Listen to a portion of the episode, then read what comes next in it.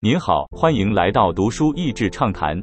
读书益智畅谈是一个可以扩大您的世界观，并让您疲倦的眼睛休息的地方。短短三到五分钟的时间，无论是在家中，或在去某个地方的途中，还是在咖啡厅放松身心，都适合。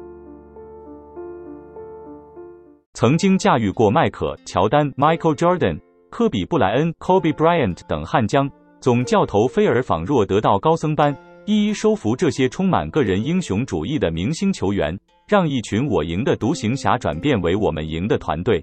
早年的 NBA 球场曾盛行权威铁血管理，不少教练会下猛药，尝试激起球员的贪婪嗜血，争强好胜。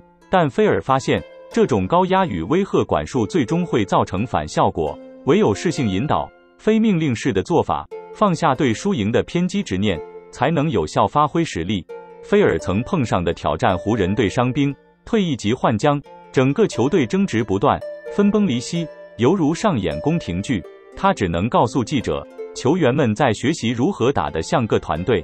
面对来自五湖四海的菜鸟老将，菲尔花很多时间去了解每个球员，因材施教，甚至开个别推荐书单。连唯我独尊的科比后来也软化态度，接受总教头谏言，开始大量阅读书籍。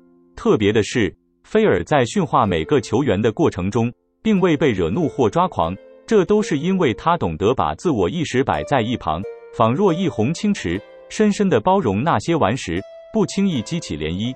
作为教练，要把团队的成功放在个人之上，单打独斗的英雄称不上明星球员，有能力让队友变得更强的才够格。菲尔不只教他们赢球，更多是培养领导者风范，球员学到的技巧与信念。能让他们拥有更好的人生。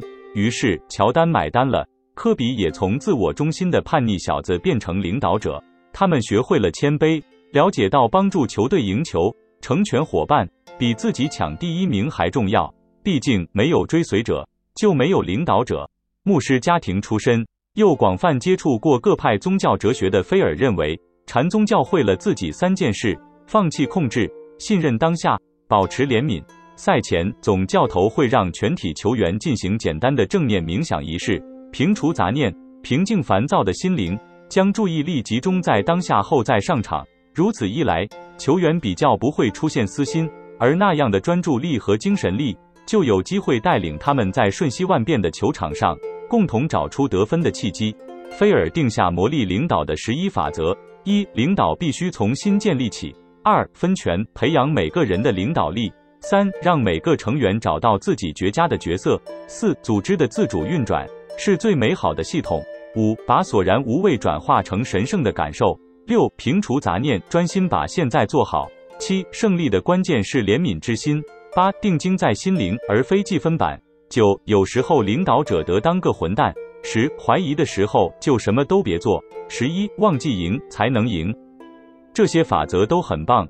对我而言极有启发性的是第八点，尽管很难做到，把焦点放在士气而非得分板上，因为竞争中难免执着于分数和结果。但吊诡的是，如果一直盯着焦点，反而会愈来愈焦虑；但如果能暂时压下胜负心，聚焦在团队士气，反而是比较好的方式。我平常有打拳击的习惯，虽然不像篮球是团体运动，不过可以想象某种心智模式。运动员经常会模拟情境，思考如何见招拆招，剩下就靠体力和技巧努力达成。一旦想象不出愿景和方向时，就无法有所修为。管理好心态和管理技能同样重要。菲尔提到的第二点，bench the ego，一即懂得让自尊好好坐在板凳上，不要轻率出头。本书对于企业管理者学也很受用，会怎么当称职的主管，让每个成员充分发挥角色能力。甚至是创造团队胜过个人、永远支持部署的环境。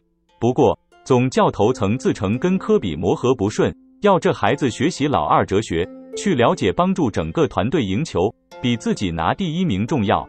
而科比最为人所熟知的是精益求精、追求胜利的心智。